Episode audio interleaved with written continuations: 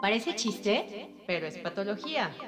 La idea de este programa surge de una charla entre colegas y amigas, Ana Sofi y Leila, ambas psicoterapeutas integrales. Este es un espacio para ti, en donde te vamos a escuchar y platicaremos desde una perspectiva profesional, pero siempre divertida, acerca de las conductas que estamos normalizando y en realidad nos hacen mucho daño. Hola, hola. Hola. Hola. ¿Qué tal? ¿Cuánto tiempo? Sí. ¿Cómo estás? Muy bien, muy bien. ¿Y ustedes qué tal? Muy bien, bien, gracias. Bien, también. Déjame te presentamos con la audiencia. Hola, hola. Hola a todos. Estamos acá de vuelta en Parece Chiste, pero es patología. ¿Por qué lo dijiste al revés otra vez? Perdón, cierto. Parece chiste, pero es patología. Igual nos entendemos. Y hoy les tenemos, como pueden ver, un súper invitado que nada más lo conocían por Facebook, Facebook Live, que hicimos alguna vez con él, que era un psicólogo español en México. Sí, sí, Y hablábamos de todas estas uh, diferencias culturales entre ser un psicólogo este, mexicano, uno español, lo que él ve allá, lo que vemos acá, y lo que fue para él como este reto de de venir para acá y entender como toda la cultura, ¿no? Y todo ese choque. Sí, estuvo, estuvo divertido.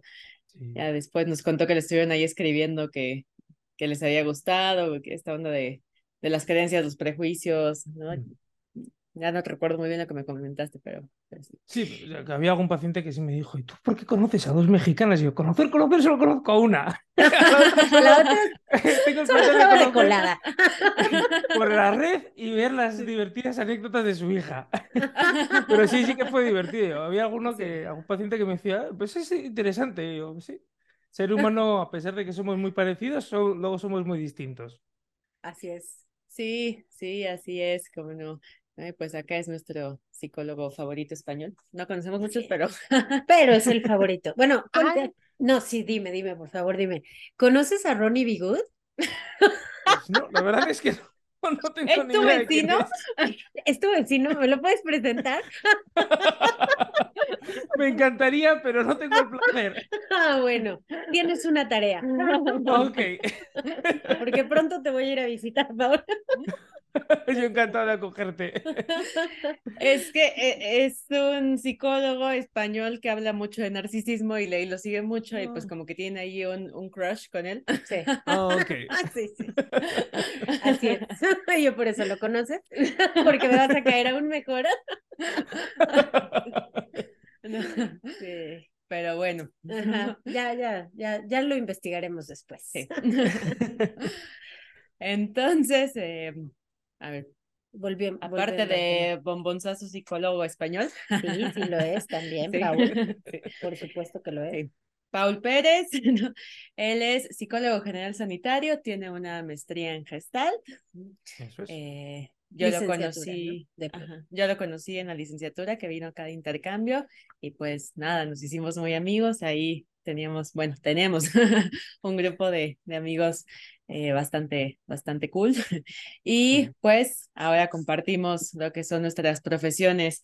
Él allá eh, como psicoterapeuta, trabajando en una cultura distinta, eh, con una corriente distinta, aunque nosotros también la conocemos. Y pues hoy decidimos que vamos a hablar acá sobre paternidad, ¿no? El tema de hoy es hablemos de paternidad. Hablemos de paternidad. Así es. Yo lo primero aclarar que padre no soy, así que lo que voy a hablar es sobre lo que dice la teoría, que muchas veces no coincide con la realidad, y lo, pues, bueno, lo gusto que tengo de haber escuchado a mis pacientes que, bueno, pues que ponen a unas, tanto madres como padres, eh, que ponen un poco en, en, la sesión su sentir y, bueno, y como yo buenamente les puedo acompañar. Claro. claro. Fíjate, digo, qué bueno que hiciste esa aclaración, Paul porque yo, bueno, en la mañana me estaba preguntando, porque ya en otras ocasiones nos han como atacado un poquito, ¿no? De por qué ustedes hablan sobre un tema de masculinidad, ¿no? Y entonces eh, yo de pronto me, cuestionaba y me preguntaba y decía, bueno, es que también en muchas ocasiones se les cuestiona a los hombres de por qué hablan sobre temas, eh, pues, de feminismo, ¿no? O de mujeres. Pero yo decía, bueno, es que yo creo que todo depende desde el lugar del que vamos a hablar, ¿no? Evidentemente nosotras no somos hombres, no somos papás, ¿no? Pero bueno, en mi caso yo soy mamá, en el caso de Ana pues es terapeuta y también puede llegar a tener padres como pacientes y, igual que tú, ¿no? Entonces, no sé, yo creo que depende mucho desde el lugar, desde donde nosotros estamos abordando esta opinión, porque también hay que recordar que este es un programa de opinión, ¿no? Claro. Que no es que todo lo que digamos aquí sea la verdad absoluta, que a lo mejor hablaremos de teorías, pero la gente tiene derecho a estar de acuerdo o no, ¿no? Eso es. Y son... Yo, yo, quería decir con esto que si hay alguien que dice, eh, yo soy padre y no siento esto o no me pasa esto, maravilloso. Yo lo que tú decías, mi opinión, que bueno, a ver, Clint Eastwood decía, la opinión es como los traseros, todos tenemos uno, pero creo que la opinión de los tres está fundamentada en un saber y en una experiencia. y luego tú, Leila, pues en, tu ser mamá, que evidentemente no es lo mismo que ser papá, pero bueno, también te da unos, unos saberes que los que no lo somos, pues no tenemos, pero bueno. Puede ser, puede ser un poco una perspectiva, ¿no? claro. Y como no, pues muchísimas gracias por haberme invitado también a este maravilloso podcast. Ah, ya sabes que te queremos. Siempre. Ya nos la debíamos desde hace cuánto que estábamos platicando. Sí, ya lo tenemos que hacer más seguido. Es más, salud. ¿Dónde está tu vinito? Ay, pues es que estamos con las noches, eh, estamos de noche electoral, que está ahora, y entonces mm. estaba hace un tantito viendo con Edurne, mi pareja. Ay, que gana este partido, hay que ganar aquel. Y entonces la cosa estaba tensa. Entonces me dejé la, cerveza ya, pero bueno. Ah, no te preocupes. Le van a partidos distintos. No, no, le vamos al mismo partido, pero acá es importante ver quién gana porque cambia mucho la cosa. Sí, claro, me imagino. No, pues acá también no te quedas. Pero mejor no hablemos de eso. no, no, no, no. Hablemos sobre paternidad y paternidad, que seguro que es más sencillo que la política. Seguro. Pues fíjate que si lo vemos a un nivel más macro, al final política es sinónimo de ley y por ende de paternidad. Entonces, parece que no, pero sí tiene que ver. sí. Padre y política. Sí, pero me van a escupir si hablo de eso, entonces mejor no. sí, no. Sí, ya, sí, ya me han dicho así, no, que no, bueno, ya, ya está bien, entonces no. De por sí ya. Sí, sí luego, nos, luego nos acusan de ser comunistas y no sé qué tanto nos han dicho, pero bueno. Sí, que soy de izquierda por haber hablado de masculinidad.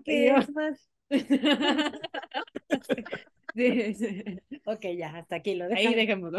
No hablaremos. Hasta aquí. Exacto. Pero bueno, es que, a ver, creo que con eso podemos abrir tema, ¿no? También, o sea, que para hablar de paternidad hoy por hoy es necesario también retomar lo que es la masculinidad en esta sociedad y cómo se ha concebido, ¿no? Porque de ahí es que se, se crea este rol de, de, padre y las funciones que cumple y cómo se vive esa paternidad hasta el qué tanto me acerco emocionalmente a mis hijos o no, ¿no creen? Claro. Sí, totalmente.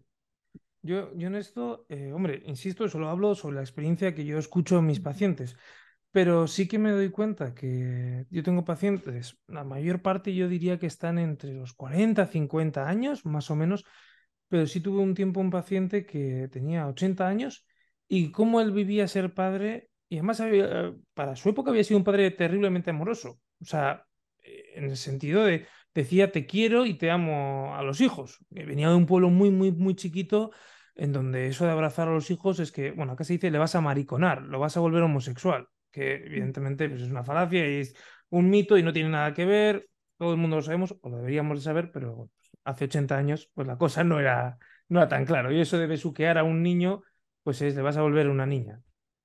Pero este padre sí que se permitía. Pero sí es verdad que antes lo que tú decías, Sophie, de, de la ley, yo pensaba, decía, los padres hoy en día les cuesta mucho, por lo menos a mis pacientes les cuesta mucho decir, ya, yo soy tu padre y por ende soy yo quien tiene la verdad. O sea, no la verdad absoluta y ya está, pero sí de, oye, te he dicho que no. Y no, no vas a comer ahora el pan, es no vas a comer ahora el pan. Puede estar lloviendo, puedes tener un hambre atroz, te puede estar pasando lo que quieras, pero te he dicho que no. Y no es no. Eso yo me veo diciendo a mis pacientes, si no es no, ya está. O sea, no, no, no hay vuelta de hoja. Fíjate que sí, sí, creo que es un tema además que Ley y yo hemos hablado mucho últimamente por diversas razones, ¿no?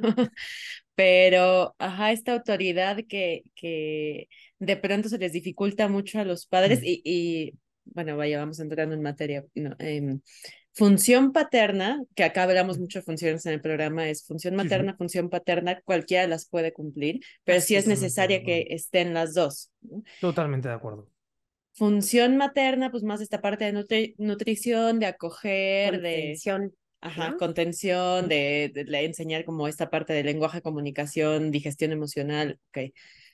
Y la función paterna es la ley y es la autoridad y es la fuerza también para salir al mundo, porque van de la mano, ¿no? El saber dónde llega un límite es súper importante en la crianza. Totalmente. Ley y yo hemos hablado que vemos ahora una epidemia de narcisistas, desafortunadamente, que es como, no, otro narcisista, no, por favor, es como, ¿qué está pasando en la crianza? Que pareciera que esta falta de límites fomentó que se diera una, una masificación de narcisistas, ¿no? O sea, gente que no tiene ley al final del día, ¿no? Que dice, yo soy la ley. Y, y creo que va mucho de la mano con esta nueva paternidad también lateralizada, ¿no? De no quiero, ajá, a lo mejor no quiero agarrar el cinturón como me tocó a mí, entonces yo voy a ser más buena onda con mi hijo, no sé, y, y se pierden en esa en ese intento de crianza distinto y entonces terminan lateralizados y la autoridad se pierde, que es una función paterna súper importante. Totalmente de acuerdo. Yo sí es verdad que mm, eh, o sea, yo también he hablado con mis pacientes de función paterna y materna, y sí es verdad que mi experiencia sobre todo es con padres heterosexuales. Solo eh, tengo uno o dos casos de, de, bueno, una pareja homosexual de mujeres, por lo tanto, todo mi saber es más de carácter eh, heterosexual. que no creo que pase algo muy distinto con las parejas homosexuales, a decir verdad, porque también es lo que tú decías ahora, ¿no? alguien tiene que poner eso la ley y alguien tiene que poner mucho más amor, aunque la ley pueda ser amorosa. Claro.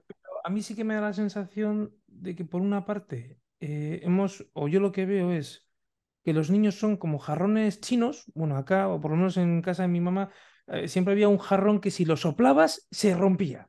Entonces era como, ten cuidado con el jarrón, que como se rompa, ahí la que hemos hecho.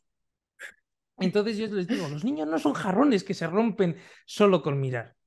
Tampoco estoy defendiendo a la maltratémosles o eso, agarren el cinturón y golpeenlo, ni mucho menos. Pero leñe, eh, yo qué sé, tu, hijo se ha caído, se, ha hecho un rasponazo, se ha levantado un poquito la piel, no se ha roto la pierna.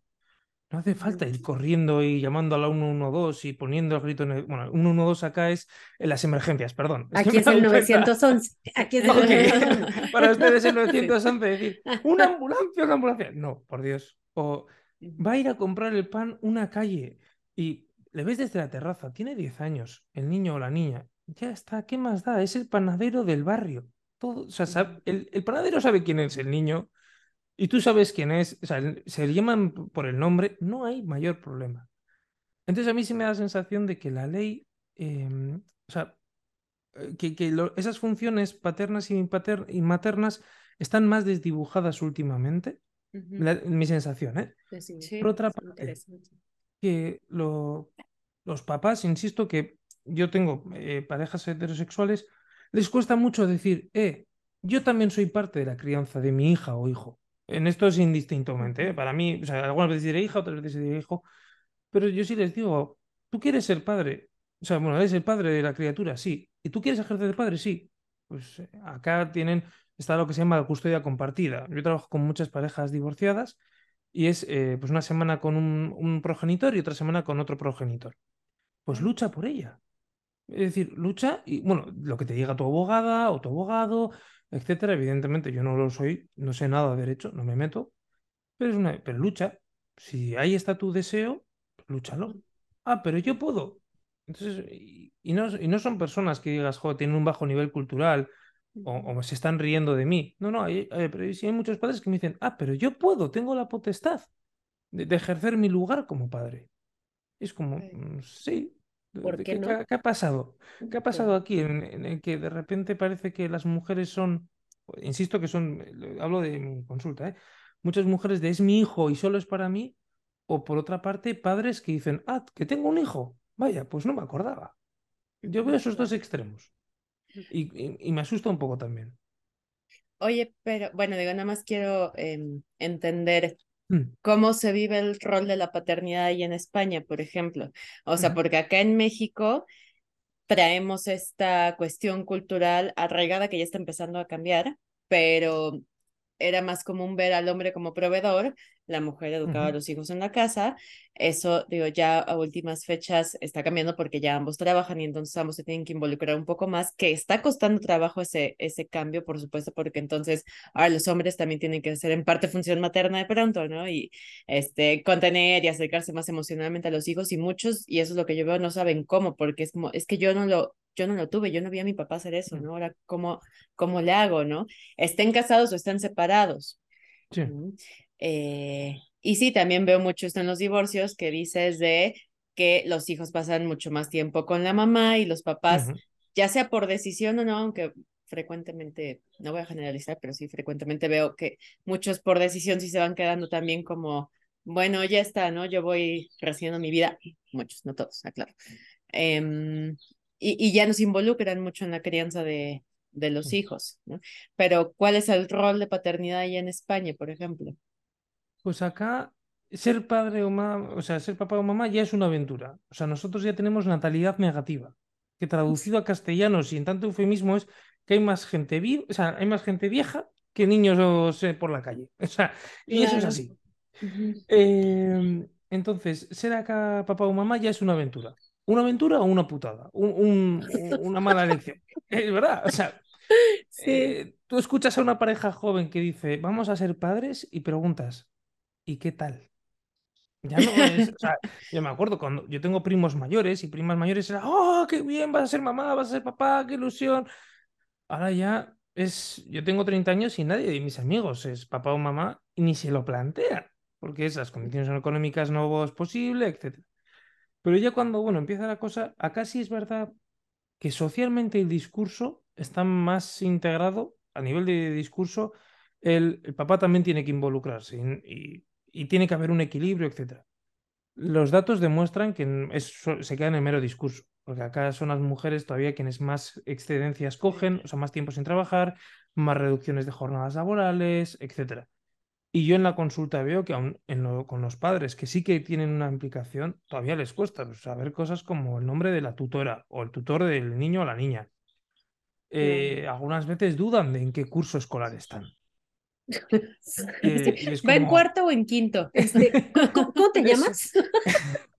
y dices, wow, que estás una, una semana entera con él y ella y haces los deberes y, vas a reunión. Y son padres que se involucran, ¿eh? que van a hablar con la tutora, pero vengo a ver a la tutora de mi, de, yo qué sé, de Anne, acá es un nombre muy típico. Eh, y es como, ya, pero hay como 80 Anes en el colegio. ¿De qué curso? pues me has pillado. Hay algunos que les cuesta el recordar el nombre de la tutora. Ya no digo de todo el claustro de profesorado. vamos, no, no, no, me parecía lo normal, pero de la tutora, acá es muy típico, ¿no? La tutora es un poco la portavoz de lo que le sucede al, niño o la niña. Claro. Acá sí es verdad que ese discurso ya o sea, va impregnándose, pero todavía quedan pues ciertas cosas de, no, no, la madre es quien sabe qué regalar a la niña o al niño. Insisto en que da igual, niño o niña, o, se sabe los nombres de, los amigas, de las amigas y de los amigos, etcétera, etcétera. O sea, acá todavía eso sigue muy, muy claro. Ok, entonces es algo que, que al final sí, sí compartimos un poquito en común, ¿no? Sí, sí, yo creo que sí. Creo que aquí sería bien importante, a lo mejor, incluso antes de que empezáramos a decir todo esto, pero creo que sería importante justo definir qué consideramos que es una paternidad responsable, ¿no? Eh, y, hablando justo de paternidad, porque hay otros programas en los que hablamos de maternidad, o sea, ya lo hemos hecho. Digo, esto lo adelanto por aquellos que nos digan, ¿y por qué no se ponen a hablar mejor de la maternidad? ¿No? En lugar de hablar Pues vean lo que hay en Spotify. claro, no sean huevones. Paul se atrevió a decir lo que no hemos dicho nunca. Ah, pero claro, pero esta tranquilidad de saber que yo estoy acá en Bilbao y que a mí me pueden decir lo que quieran. Lo que quieran. me da igual. a mí me vale. A mí me vale madres. Todo lo que salga mal en este podcast es culpa mía. Soy la llana, soy hace genial. Échenmelo. Échenmelo a mí. Oye, es que también nos dijeron en el último que hablamos de masculinidad y que justo vino un hombre, y la llamamos un hombre a un compañero de nuestra maestría, para que estuviera más equilibrada, ¿no? Este, digamos, la opinión. Eh, pero bueno, digo, así como de pronto decimos, sí, me vale madre, ¿no? Pues por eso creas tú, ¿no? Así que no tenemos derecho a hablar de masculinidad si somos dos mujeres y un hombre que habla así. Y yo, un hombre que habla así, Amigo. la forma en que habla Amigo. Eliud, que además Ajá. es un tipazo, la verdad. Sí. Eh, Sí, no, y- yo, y- yo sé que esto no te- lo que voy a decir no Sí. tiene que ver mucho con el tema, pero- bueno, sí y no, pero uno no puede saber de todo. Y en esto yo creo que también hay mucho de la paternidad. claro. Eh, Sí. Es verdad que una cosa es una conversación, bueno, acá le llamamos una conversación de bar, ¿no? Te juntas con los amigos y arreglas el mundo. Ah, pues yo haría con la economía esto, yo haría con la migración aquello, haría con la sanidad eh, lo de más allá. Gracias a Dios solo se queda ahí, porque si no el mundo se iría a la mierda. Pero yo creo que ya hablando tres profesionales de la psicología con distintos saberes, o sea, ustedes que tienen su maestría en psicología integrativa, si mal no recuerdo, la mía que es Gestalt y un, bueno, un cierto gusto por el psicoanálisis. Es decir, bueno, oye, podemos un lenguaje más o menos común y bien, es verdad que no sabemos absolutamente todo. Pero hombre, es un saber que ya tiene una cierta categoría. O sea, no estamos Sí, bebiendo agua de un charco. O sea, Exacto. es Sí. la idea. y, y Entonces, con esto. Perdón, sí, sí. No, no, no, adelante, No, adelante, y- Pablo. Y esto me recordaba un poco la paternidad, que es que hay muchos papás y mamás, bueno, sobre todo mamás yo creo que no tanto, o por lo menos yo veo, pero papás que es, dame un libro, dime un podcast, dime qué, cómo tengo que hacer. Y es, eh, tú sabes quién es tu hija o hijo. Yo no le conozco de nada y tampoco me interesa, no porque odie a los niños, por si acaso, sino porque mi paciente es esa persona, no es su hijo o hija. exacto. Y es, mm, tú sabes qué es lo que mejor le va a ir a él. Habrá cosas que yo te pueda guiar o aconsejar, pero confía también un poco en ti. Entonces, Claro, sí, es verdad que no se puede opinar sobre todo sin saber, pero hay sobre Sí, cosas que se pueden sí. opinar Sí, con un cierto saber. Tienes, tienes toda la razón.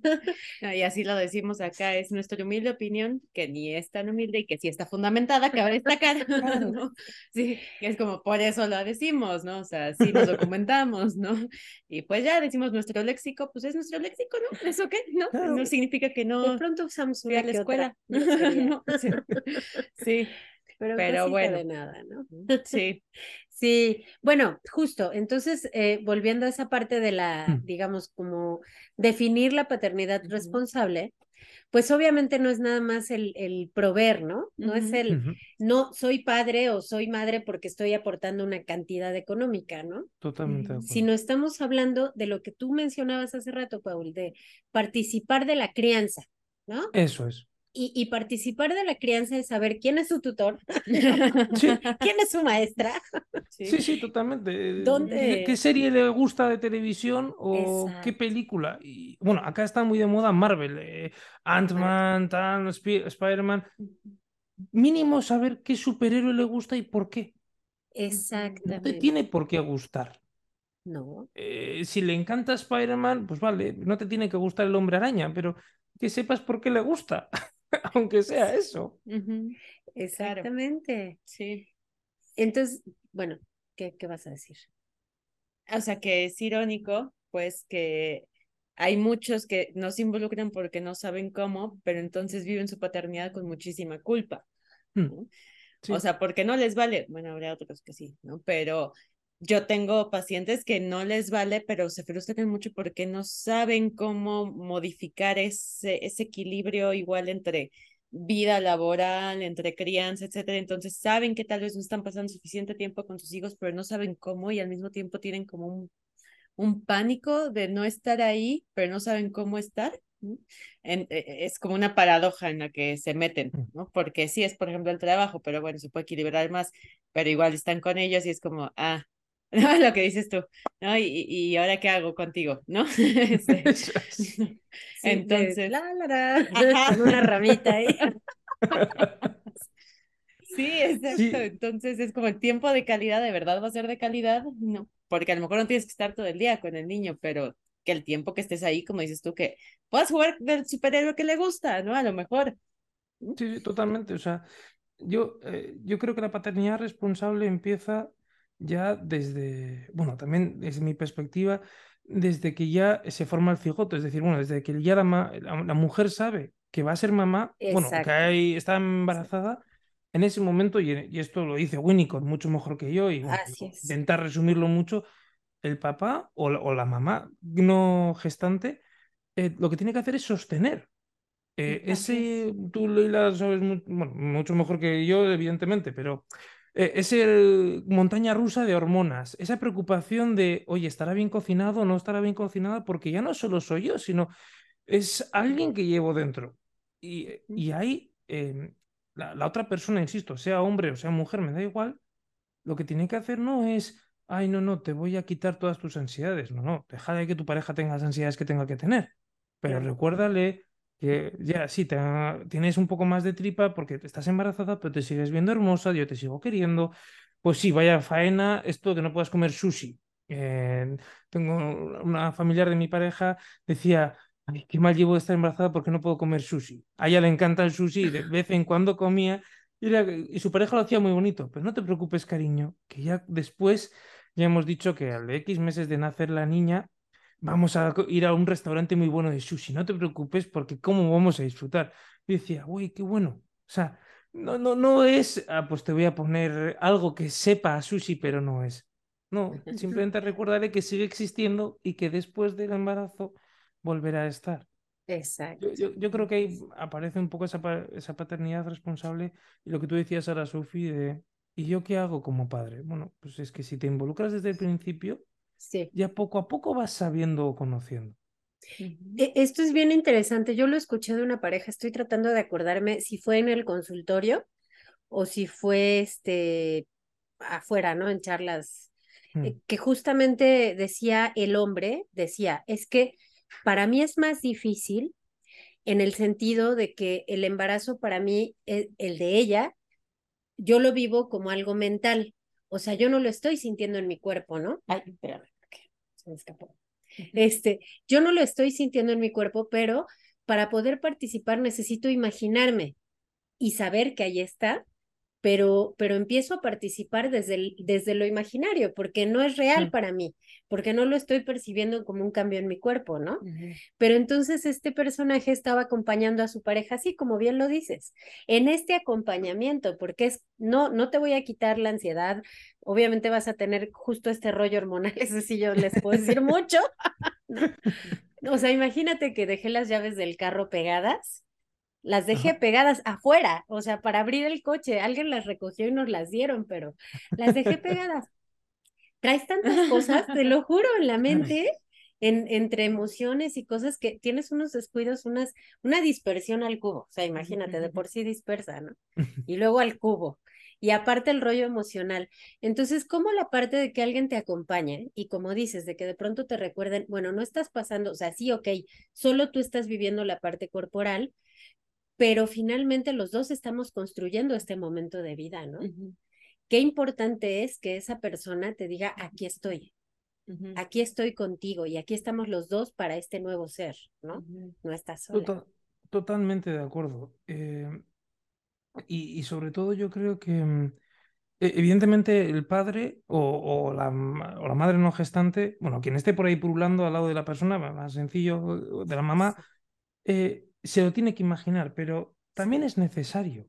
Esa imaginación, ese proceso mental de, yo en esto voy a ser muy políticamente incorrecto, eh, acá por lo menos en el País Vasco, donde yo vivo, y en España hay una moda que poco, bueno, gracias a Dios no tiene mucha fuerza, que es no poner nombre al bebé eh, o no hablarle como si fuera chica o chico y que él, ella, decida. A mí eso me parece una atrocidad, es una, no, no, o sea, tú tienes que darle una identidad a ese bebé. Y para que el papá o, la mamá no gestante se sienta también participe, entre ambas tienen que hablar. Ay, ¿cómo se mueve? Pues igual sale futbolista, o igual sale bailarín, o igual sale yo qué sé, o va a ser súper movido. Tienen que imaginar, pendejada pura, evidentemente, porque no saben cómo va a ser. Totalmente de acuerdo. Pero es como uno, o sea, tú vas a ver una película que no sabes de qué va a ir, pero ya solamente la, la portada, el cartel, ya te dice algo. Y eso nos pasa cuando vamos a hacer la compra. O sea, eh, y me refiero, entonces, eh, yo soy muy, yo algunas veces que he tenido algún, alguna pareja que venía preguntando cosas muy concretas de maternidad, paternidad, etcétera, yo sí os decía, fantaseen. Venía una pareja, me acuerdo que me decía, Pablo, es que tenemos miedo porque nos han dicho que no podemos fantasear. Y yo, no, no, fantasead, sabiendo que todas vuestras fantasías son mentira. Y que muy probablemente todo lo que estáis pensando se, no sirve de nada pero sirve para que cuando nazca el niño no sea un completo desconocido. No, no, es acaso que llama alguien a tu puerta y dices, ¿y quién eres? Yo a ti no te conozco de nada, sino va a venir tu primo, el del pueblo, que hace 20 años que no le conoces. Es muy amable. Bueno, ya tienes una pequeña referencia. Es decir, bueno, pues viene de un pueblo, tal, yo qué sé, yo les decía fantasear, pero sabiendo eso, que todo lo que estáis fantaseando es mentira. Claro. Pero es necesario esa fantasía. Y yo creo que ahí también empieza parte de la paternidad responsable, en poder decir, ah, pues eh, mi hija va a ser muy movida o mi hijo va a ser muy, muy tranquilo. O yo qué sé, o me voy a, voy a pintar yo la habitación de mi hija o de mi hijo y porque quiero que tenga, pues qué bonita que sea, que tenga, yo que sé, flores, unicornios o, o Spider-Man o, que un toque. Sí, yo creo que eh, ese es un paso importante porque me parece muy equivalente a este proceso como de anidar, mm. que en las mujeres es muy automático, porque además estando embarazada, pues, digamos, se activa y una parte incluso más natural, como todos los animalitos que empiezan a hacer sus nidos, etcétera. Em, sí, eh, esta palabrita de nesting, pues sí, anidar, que anda también muy de moda en cuestiones de crianza, pero siempre se ha dicho que los hombres no anidan porque ellos no son los que están creando la vida, eh, sino que se convierten, digamos, en padre en el momento en el que ven al bebé ya enfrente, ¿no? Y es como, pues es que si hacemos eso, pues estamos jodidos, ¿no? Porque, ajá, sí, de pronto, hola, ah, en un momento, ya soy papá. O sea, yo también me quedaría así, así ¿qué es esto? Ah, ajá, pues el, equivalente si pasa alguien en la calle y me toma, ay, tú, ¿sabes el pánico que me daría? ya, la, ahorita? ya la vi con ansiedad. Sí, exacto. Totalmente de acuerdo. Eh, hubo en Madrid, eh, en la capital de España, hubo un experimento de una asociación eh, para concienciar sobre el Alzheimer. Era una, un experimento muy interesante en el que salían pues, personas de todo tipo de edad iban a donde personas aleatoriamente y decían, hombre, hola, ¿no te acuerdas de mí? Que sí, hombre, que estudiamos juntos y tal. Y ellos lo decían eh, un poco para cómo nos presentamos a las personas con Alzheimer, mm. que es, no, no, oye, dales algo de tiempo y que no puedes ir gritándoles, etc. Entonces, eh, yo pienso que si no se permite esta idea de fantasear, que el papá pueda decir, eh, bueno, esto que está ahora un poco de moda acá, estamos embarazados. Bueno, yo no lo termino de ver, pero si sirve, a mí me da igual. Es decir, siempre pienso, digo, yo igual en mi pareja no lo haría, pero si a ti te sirve, hazlo, porque mal no hace a nadie. Eh, eso sí que yo creo que sirve para que no pase lo mismo que en, e, este experimento, que digas, o lo que decía Lila, ¿no? ajá, toma, acá tiene usted un niño, lléveselo a su casa. Claro. Sí, o sea, creo que desde ahí para muchos hombres ha iniciado esta, eh, eh, ¿cómo le llamamos? No sé si es la disonancia, pero eh, eh, en la paternidad, ¿no? De, sí soy papá, no, espérate, ¿qué es ser papá? ¿No? Este, pero ya tengo acá el niño que se supone que es mi hijo, ¿no? ¿Qué hago con esto? Pero bueno, aquí el problema, lo que creo que entra en juego es mucho como la parte social, el constructo mm. social, ¿no? Este, este rollo de roles de género, ¿no? Muy preestablecidos, en donde como la mamá es la embarazada, a la mamá es a la que inclusive se le dan permisos por embarazo, permisos de nacimiento, permisos por enfermedad, no se toma en cuenta al papá en eso. O sea, eh, supongamos, aquí sí, en, en, mi experiencia personal puedo decir, para la guardería, ¿no? Este, el papá no podía darla de alta, él me tenía que dar de alta a mí y yo dar de alta a mi hija. Y, y quien está todo el tiempo al frente era yo. Y e incluso el papá me preguntaba, me decía, pero, pero pues, ¿por qué yo no, no? Pues porque la ley así lo marca, ¿no? Entonces es como, bueno, desde ahí, o sea, tú ya estás coartando la intención que puede tener el sujeto de realmente participar y hacerse cargo. y, y como no eres mujer, no tienes permiso para la enfermedad de tu hijo. ¿no? Ah, no, no, acá es muy distinto. ¿eh? Acá sí que eh, actualmente, bueno, exactamente no sé cuándo fue, pero sí cambió la baja por paternidad, que ya incluso tiene su propio mm, nombre, y creo que son, o sea, sí hay una, una baja de embarazo para la mamá, que exactamente no sé cuánto de tiempo es, pero luego sí que creo que son seis semanas para la mamá y seis semanas para el papá. ¡Ay, qué padre! Y evidentemente, si tú demuestras que eres el papá de, la criatura, tú puedes inscribirla en una guardería pública o privada. Eh, puedes pues eso, eh, ir al médico con, con ella o él, etc. No, a- acá sí es verdad que si tú, o sea, claro, tienes que demostrar que eres el papá o que eres la mamá, pero no, no, acá eso sí que está más regulado. Ah. Acá lo que sí que es verdad es que hay una tendencia eh, bastante, o sea, está como muy polarizado que en los casos de divorcio hay muchas mujeres que es, no, no, ahora la hija, uno, o muchos divorcios que se generan por, la mamá dice, la niña o el niño es mío y solamente es mío. Y ahí sí que es verdad que ejercer la paternidad, que es quien tiene que recordar a la mamá, eh, oye, mm, tú no eres un, no estás fusionada a tu hija o hijo, eh, eso sí se ve muy deteriorado. Y, sí que yo veo, o yo pienso que se va a ver mucho más ese narcisismo que antes comentabais.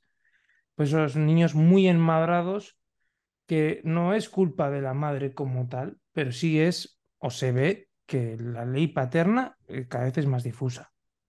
Claro. Aunque también hace rato que lo mencionan o que hablaban de esta parte del narcisismo, creo que a veces también puede ser incluso por un exceso de límites, ¿no? O sea, por una Para cualquiera de los dos extrema, extremos. ajá, por una extrema Mm. sobreprotección y anulación entonces de esa personita. Sí, sí, totalmente de acuerdo. Sí. O sea, en ambas partes puede generarse este problema que finalmente sí creo que, que es un problema social ya muy fuerte, ¿no? Muy común, porque bueno, hasta los medios y todas las cosas te llevan a, al individualismo, ¿no? Ujú. Sí, es más importante tú, tú y tú y todos los demás, pues chido por ellos, ¿no? O sea. Sí, a- acá yo creo que, mm, y eso creo que también tiene que ver mucho con la parentalidad, es em, eh, que es, queremos que nuestras hijas e hijos sean autónomos y autónomas. Entonces decimos, eh, decide tú qué vas a cenar con, con 8 o 10 años, ¿eh? No estoy hablando ya de la adolescencia o incluso con menos años. Decide qué vas a cenar, eh, decide tú qué te vas a vestir, decide tú porque tú tienes que hacer tu propia identidad y no sé qué rollos. Que yo pienso y digo, sí, eso está muy bien cuando tu hija o hijo tiene 16 años. A, un- a una persona de 16 años no le vas a decir, lleva el paraguas que está lloviendo y lleva bufanda y guantes que está nevando.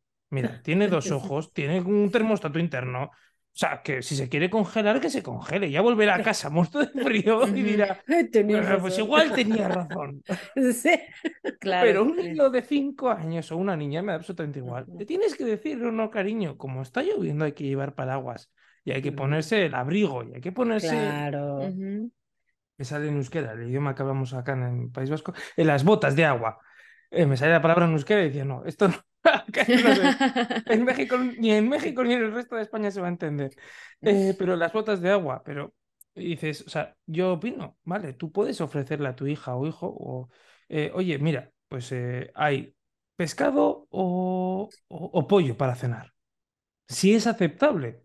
Pero si tú dices, oye, mira, llevamos, cenaste ayer pollo, sé que mañana vas a comer en, en el comedor del colegio otra vez pollo, hoy te toca pescado y no pasa nada. Ujú.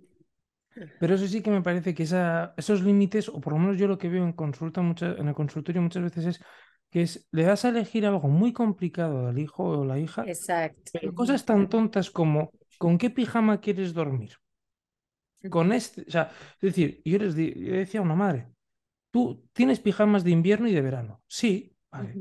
El de invierno, ¿ti- ¿cuántos tienes? Cinco, vale. Y los cinco son aceptables, es decir, no tienen agujeros, no están manchados, abrigan más o menos igual. Sí, pues sácale dos y que él o ella vaya escogiendo con cuál quiere Cual dormir. quiere, claro. Y, y escúchale por qué. Es que este me raspa. Bueno, Pues mira, a ver si el tejido igual eh, o el suavizante de la lavadora le está rompiendo el tejido y le hace daño. O es que este me pica, oye, mira, pues igual tiene una pequeña alergia. Y, y puede ser tener una cierta información, pero daré a elegir algo que él o ella pueda manejar. Insisto, Claro. con uno de 16 le dices qué pijama quiere dormir y te lo echa la cara. Te va a mandar al diablo, claro. Claro, pero es que estamos hablando de eso, una persona de Sí. 16 años. Sí, yo sí que creo que la paternidad va mucho un poco desde ahí, ¿no? De, de- claro. de, de marcar los límites, pero sin que sea, yo te digo que tienes que ponerte la camiseta verde porque yo te lo digo, pero sí decirte, a ver, lo adecuado, es decir, tú no vas a la playa igual que al cine, ni a una entrevista de trabajo, ni a un concierto de heavy metal. O sea, me refiero, porque si no vas, tienes un problema. Pero sí que creo que ahí la paternidad entra mucho en poder explicar cómo es el mundo. y que también se puede hacer desde el amor, es decir, oye, mire, pues yo qué sé, eh, vas a ir al instituto o a la prepa o, o vas a una reunión, yo qué sé, importante de lo que fuere. Pues igual no vayas con la camiseta más eh, vieja que tengas. Claro. O, yo qué sé, o pues si vas a ir a la playa, pues llévate la camiseta vieja que si se rompe, se mancha o, le da mucho el sol y pierde el color, pues da igual, no te lleves a más nueva. Claro, claro.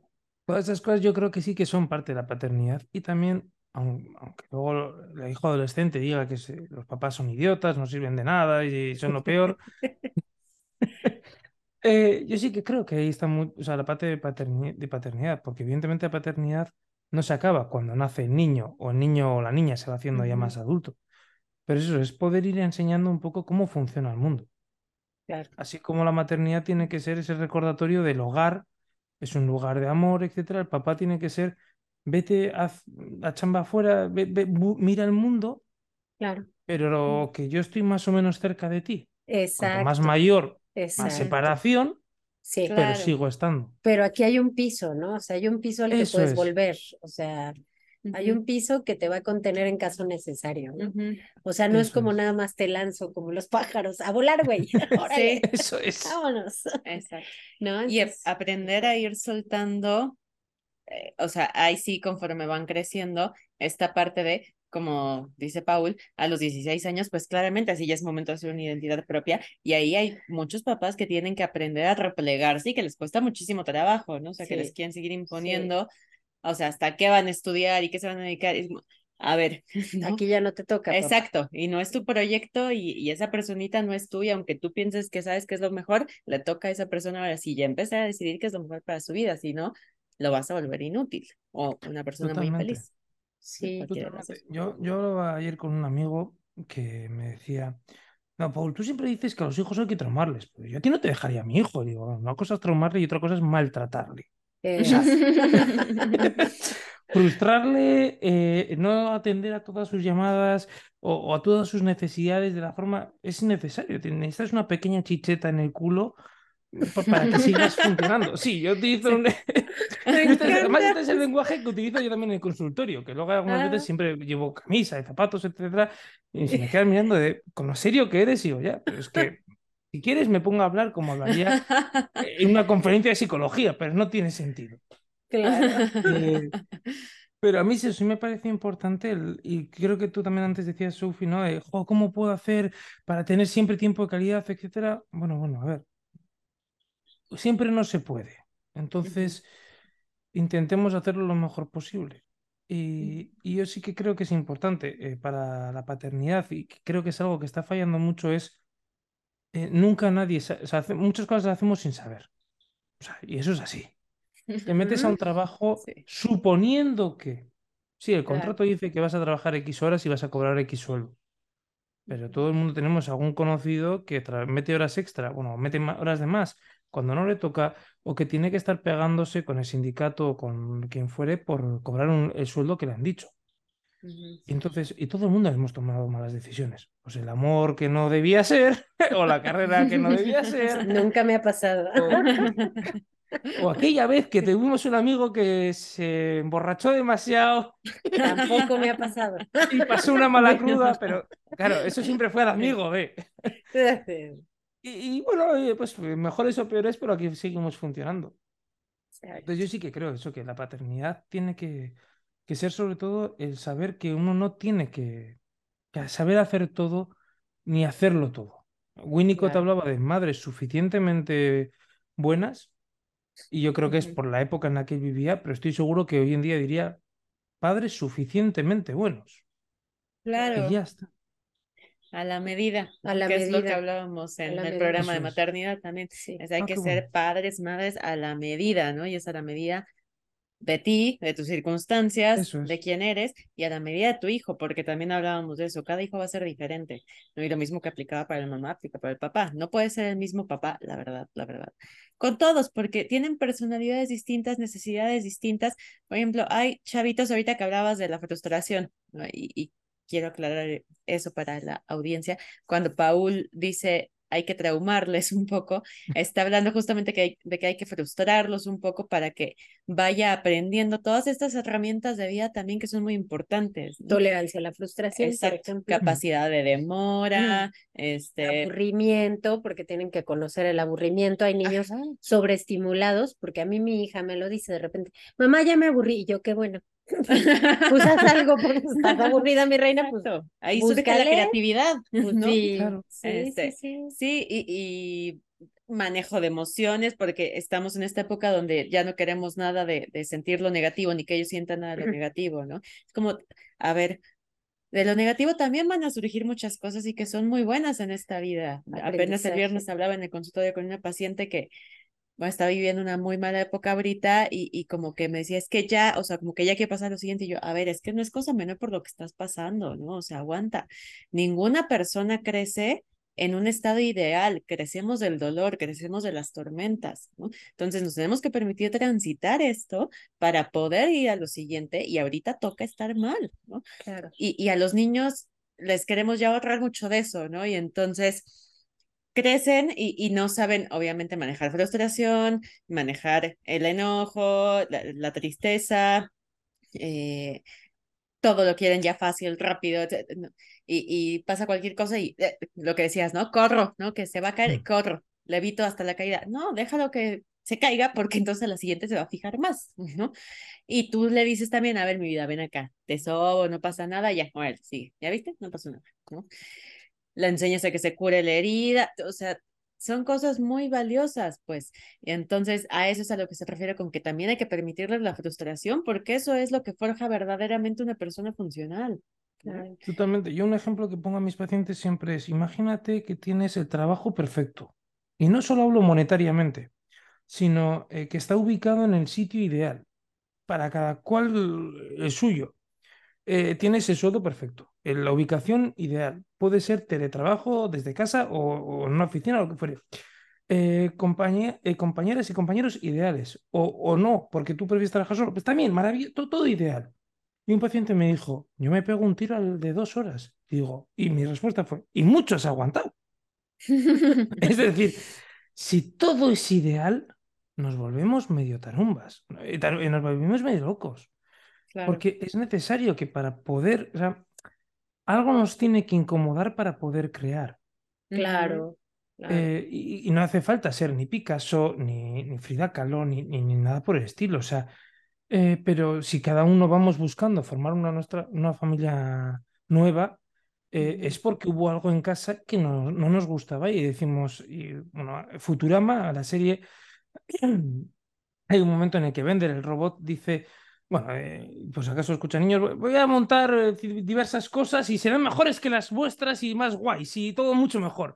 Y, yo tenía un, profesor que me decía, eso, eso es el Edipo. Mamá, no te quiero y voy a buscar una mamá mejor. O papá, no te quiero y voy a buscar a un papá mejor. Y es como, y eso no es que hayas sido o hayas fracasado como padre o madre. Eso, es lo bueno. que lo hiciste bien. Eso es, que va a buscarse eh, qué es para él ser papá o ser mamá eh, su, propia, eh, su propia casa, eso es su propio mundo. Entonces, eh, y en la paternidad, insisto, que ahí está lo bueno, que evidentemente mm, todo el mundo podemos tomar muy malas decisiones que puedan ser, o sea, esto no es magia, evidentemente, y sé que vosotros lo habéis dicho, pero alguna vez escucho vuestro podcast y, y a uno, un paciente mío también se lo ha recomendado que estaba muy enganchado a podcast de psicología, y decía, bueno, pues escucha, no es, parece chiste, pero es patología que hablan con criterio. No, no escuches al de autoayuda y tal, que me, a los da, me, da, calambre. Pero sí que les decía, ¿no? Em, e, evidentemente esto no es magia y nada es Disney. Disney es muy bonito, Yo, a mí me gusta mucho, pero eh, eso, son películas. Pero evidentemente eh, enséñale parte del mundo, pero déjale que se caiga. O sea, enséñale que meter la mano en el fuego es muy peligroso, pero mira, se ha hecho una ampolla porque ha estado jugando con el. me hice una ampolla, me acuerdo, con el mechero del, carro de mi papá. Antes había en, los carros el mechero, acá ya también, ¿no? pues, bueno, sí, para el encendedor. Y jugando y jugando, mi papá, no juegues, que se calienta, tal. Ah, sí, de verdad, pum, me pinché en el dedo y claro, una ampolla, qué dolor. Aprendí que el fuego, el fuego quemaba. Ok. No lo volviste a hacer, claro. Eso es. Pero fue una de... Mi papá estuvo y él sabía que lo iba a hacer. Pero él ya estaba ahí. Bueno, si te pasa, chúpate el dedo lo más rápido posible. Pues no me va a pasar. Bueno, tú por si acaso, eh, mi papá me decía, tú chúpate el dedo en cuanto te pase. y esa es una buena función paterna. Claro, sí. Sí, aquí voy a estar para ayudarte una vez que hayas metido la pata, pero te vas a tener que hacer cargo de la consecuencia. ¿no? Ahí está, ahí está, ahí está.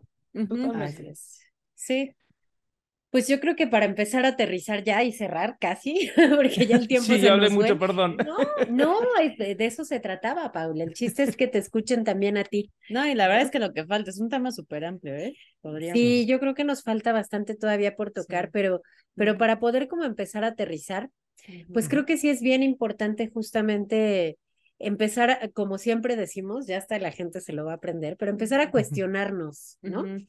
El cuestionamiento es fundamental. Eh, si somos padres, pues cómo estamos ejerciendo esa paternidad, ¿no?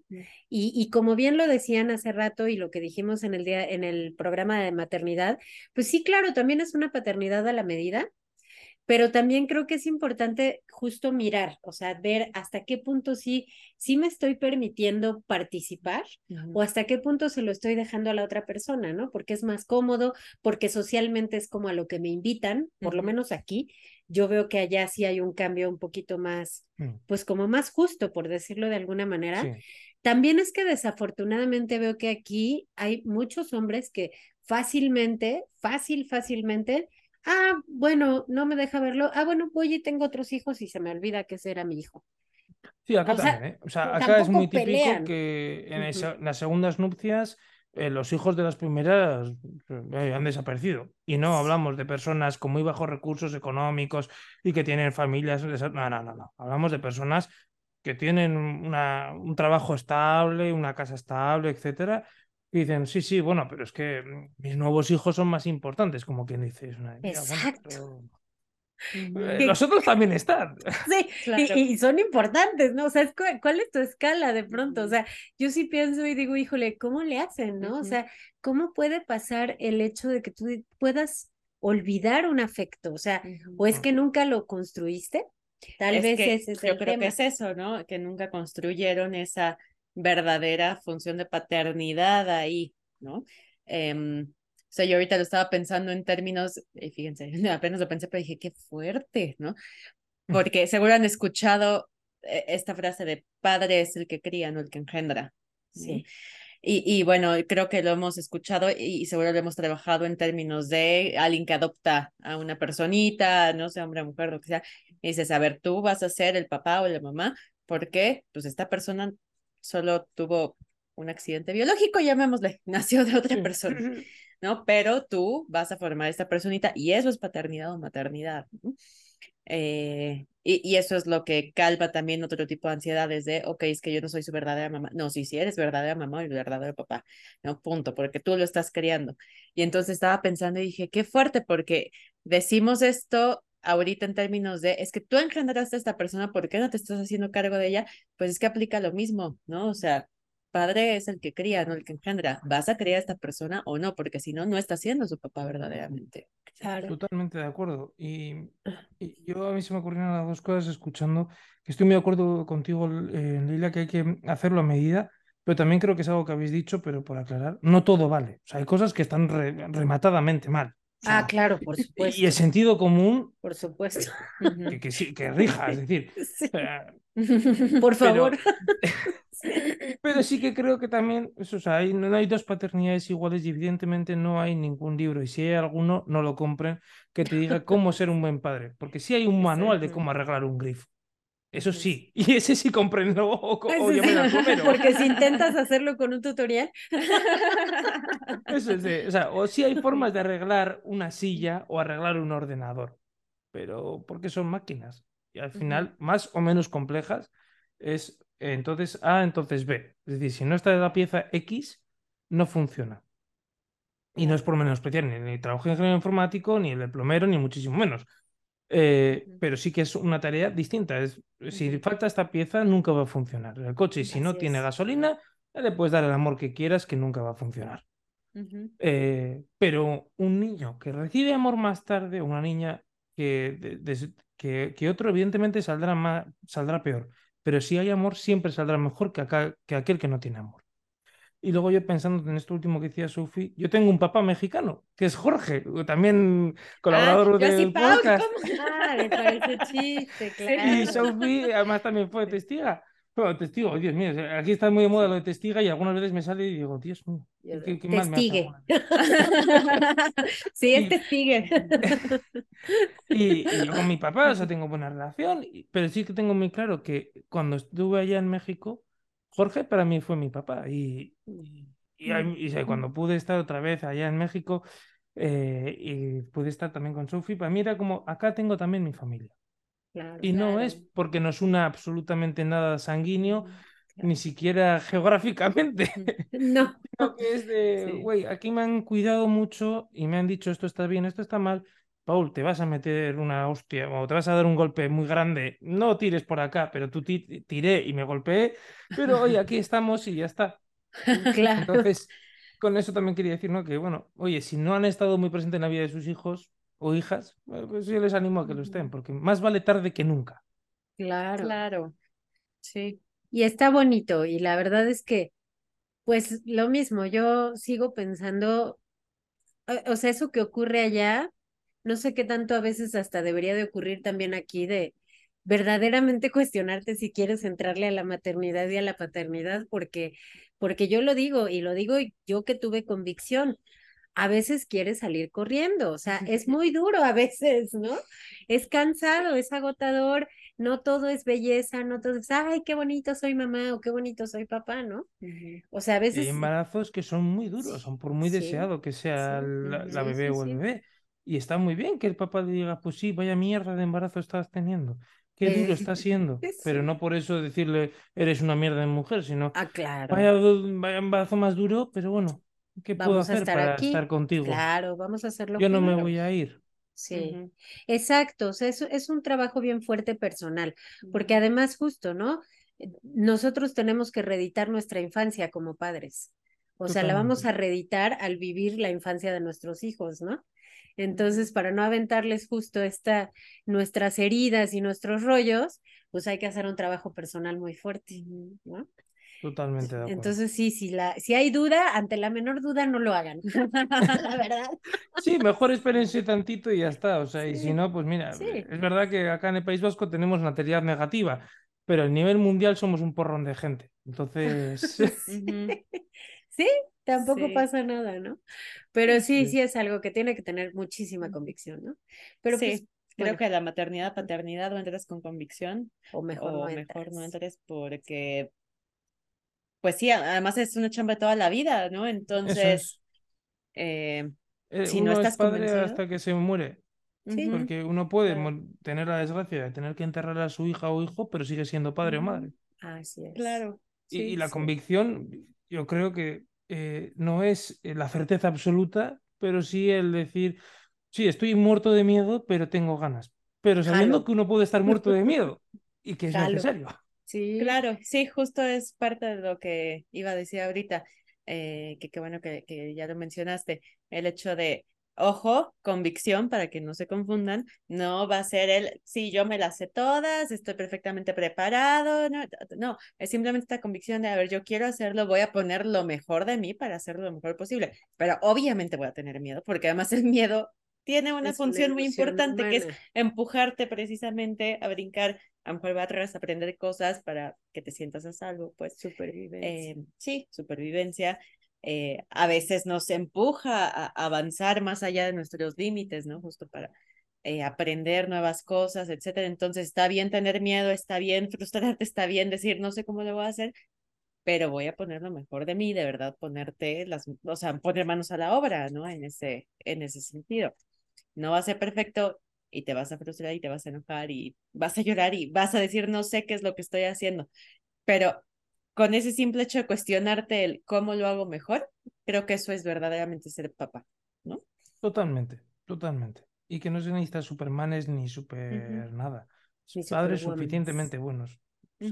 sabiendo que se va a hacer mal, pues, eh, intentar hacerlo lo mejor posible. El menos mal posible, ¿no? Eso es. Y que además, pues, o sea, si se hace con amor, pues bueno, pues, o sea, que, puede decir o recriminar al papá o a la mamá, ah, esto no lo hiciste muy allá. Bueno, pues todos tenemos algo que recriminar, pero bueno, pues, eh, también eso seguramente nos hizo poder avanzar y poder encontrar bueno, formas más sanas de, de estar en este mundo. pero para ti mismo, ¿no? Sí, sí, sí, totalmente, totalmente. Porque, y que también es una herramienta súper importante, ¿no? Algo que Ley y yo hemos dicho mucho es, hagan las paces con que ser papá, ser mamá, es que van a crecer y te van a recriminar algo. Por más que tú hayas pensado que lo hiciste muy bien o que tenías la mejor intención, qué bueno que tenías la mejor intención, de eso se trataba. Van a crecer y te van a decir, esto que hiciste no me funcionó, fuiste pésimo, ¿no? Y te tocará decir, mijito, yo hice lo que pensé que era mejor para ti, desde el lugar que tenía en ese momento y desde el nivel de conciencia que tenía y desde lo que sabía. Y lo hice desde todo mi amor. ¿No te funciona? Cámbialo hoy, cámbialo hoy, ya. O sea, deja de culparme a mí. Eso es otra herramienta de vida muy importante para ti. Cámbialo. ¿Qué te funciona a ti? Pues esto que me estás contando no fue así. Esto es cosa tuya. Pues, pues, está bien, ¿verdad? Porque algunas veces es lo que hay. Sí, o sea, los seres humanos somos expertos en inventarnos historias. Sí. Eh, por eso, gracias a Dios, hay tanta literatura. Pero también, oye, somos expertos también en echar las culpas a los otros. Así es. Claro. Así es. Sí, sí, sí pero a qué hora nos hacemos responsables. Creo que esa es la herramienta más importante de vida, ¿no? Dale, sí, cámbialo. totalmente. Ya. Sí, totalmente. responsable de tu bienestar, que por eso estamos aquí. Así es. Pues yo creo que con eso podríamos cerrar, ¿no? No sé si quisieras agregar algo más, Paul. Pues bueno, nuevamente agradeceros la oportunidad. Eh, la verdad es que un placer, me lo he pasado muy, muy bien. Eh, sí que, bueno, eh, que creo que, bueno, sí, estaba pensando, soy políticamente correcto, pero no. Que quien piense que Leila o Ana Sofi no pueden hablar sobre paternidad porque son, no son papás y Leila es mamá, están muy equivocados, lo siento mucho. Porque tienen un saber y tienen un buen saber, o sea, tienen un saber fundamentado. O sea, no, no, no están diciendo a nadie lo que tú sientes eh, en particular con nombres y apellidos es verdad o mentira. Porque no son ni brujas, ni adivinas, ni charlatanas. Y que.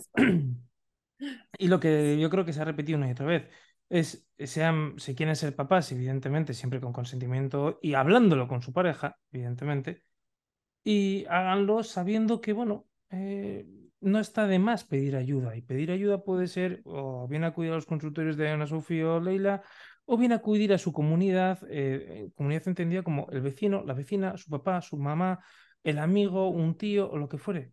Porque para eso también somos seres sociales. Y no solamente para decir, ah, mire, mamá, mire, papá, acá tienen a su nieto y se lo dejo y yo me voy de chelas. Pues de claro. Pues eh, ah, que acá hay mucho de eso. Abuelos filipinos se les llama ya. O sea, porque mm. son, las personas filipinas suelen ser ya actualmente las que trabajan en muchas casas cuidando, etcétera. Pero, pues eso también puede ser, oye, ¿cómo lo hiciste? Y también atrévete a escuchar lo doloroso que fue para tu mamá o tu papá tenerte, porque tener un hijo o una hija nunca es sencillo. Pero también es placentero, si no nos hubiéramos extinguido hace millones de años. Toda la razón, exactamente. Claro. Sí. Ay, pues muchas gracias, Paul. Claro que a sí. gracias. A ustedes. Gracias por estar y ojalá lo repitamos más pronto, ¿eh? Sí, les pues vale. Sí. Yo encantado la vida porque lo pasé muy bien, lo pasé muy bien. Sí, también nos encanta que estés aquí. Ya te escribiremos pronto para ver qué más vamos a hacer. ¿Qué otro Andamos creativas. Ya nos, así, cuando nos aburrimos nos ponemos creativas. entonces. Ah, qué bueno. Bueno, un beso enorme. Muchísima suerte con el podcast. Espero que les guste mucho a la audiencia y disfruten de este saber que os ofrecen Leila y Sophie tan gratuitamente. Muchísimas gracias. Y vamos a dejar también tus datos en las descripciones y todo, ah, por si también alguien quiere consulta con Paul, das consulta en línea, me imagino. Sí, yo trabajo también de manera online. Si quieren un psicólogo español, ya tienen uno aquí. Sí, así es. Muchísimas gracias. Gracias a ti. Adiós. No se olviden, no se olviden de darle a la campanita de YouTube. No se olviden de qué más. ¿Qué? Sí. Este, mm, estamos en Instagram, Facebook, como parece chiste, pero es patología. Y también ya tenemos TikTok. Entonces, vayan a seguir todo eso. sí, y nos vemos pronto. Bye, les dejamos los datos de Paul. Bye.